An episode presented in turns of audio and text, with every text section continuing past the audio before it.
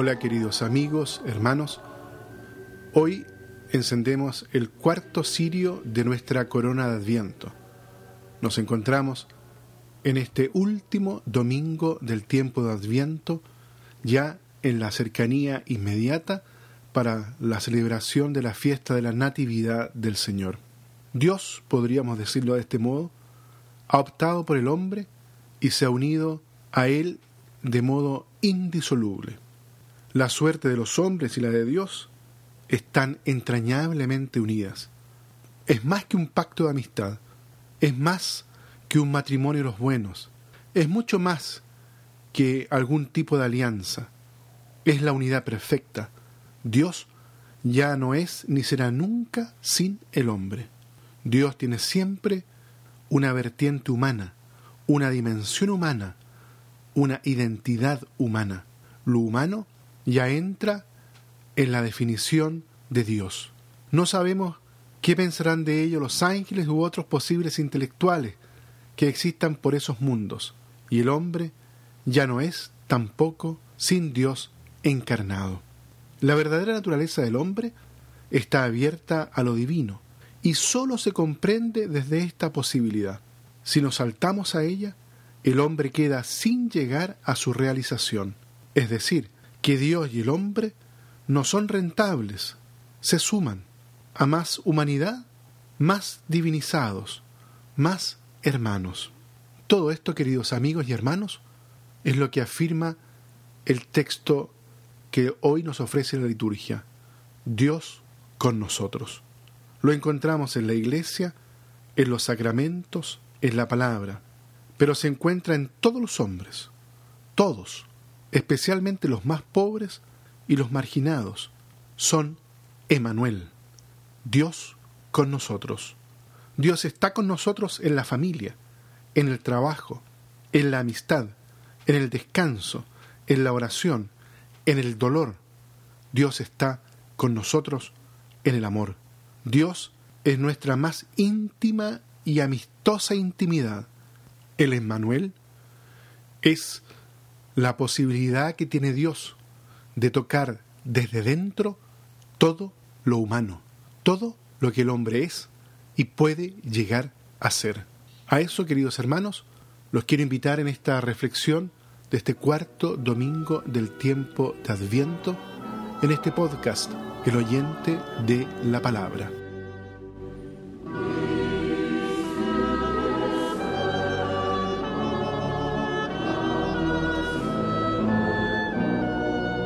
Los invito entonces para que podamos tener una mirada más detenida sobre el texto que nos presenta la liturgia en este día domingo, que es Mateo, ahí en el capítulo 1 de los versículos del 18 al 24.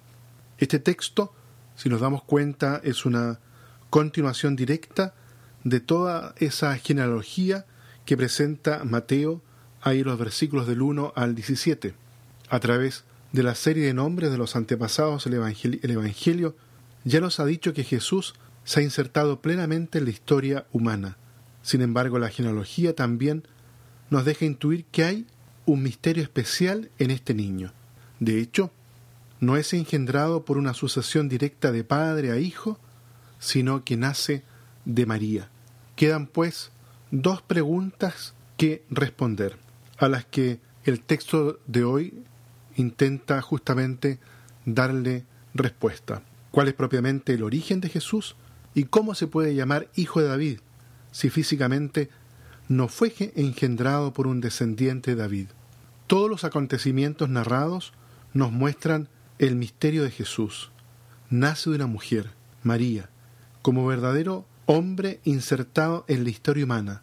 Sin embargo, su nacimiento es obra del Espíritu Santo, aplicándole literalmente la profecía de Isaías que llamaba a aquel niño Dios con nosotros, Emanuel.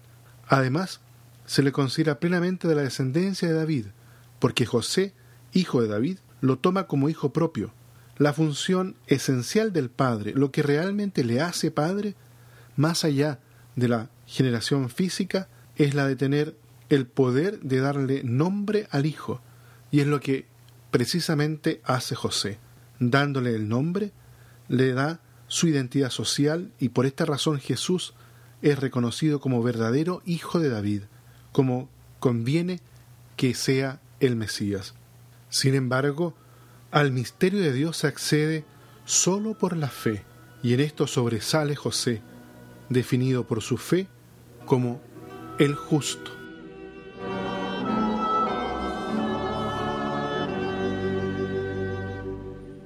Es tradicional que en este cuarto domingo del tiempo de Adviento normalmente se pone la mirada sobre la figura, la imagen de la Santísima Virgen María.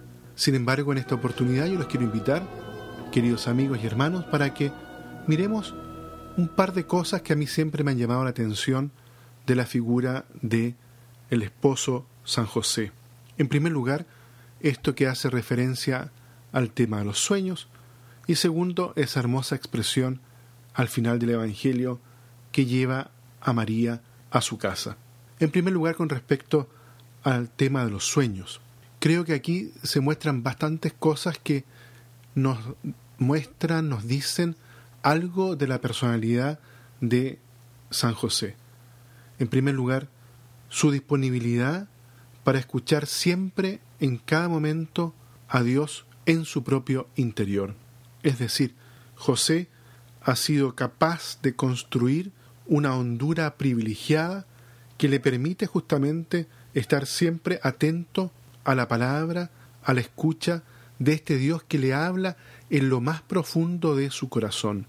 Es decir, con la expresión sueño tenemos que tomar no solamente como una experiencia mística, sino también esta, esta realidad de la interioridad de San José. Él tiene una capacidad y tiene una sensibilidad para poder escuchar a Dios que le habla en lo profundo.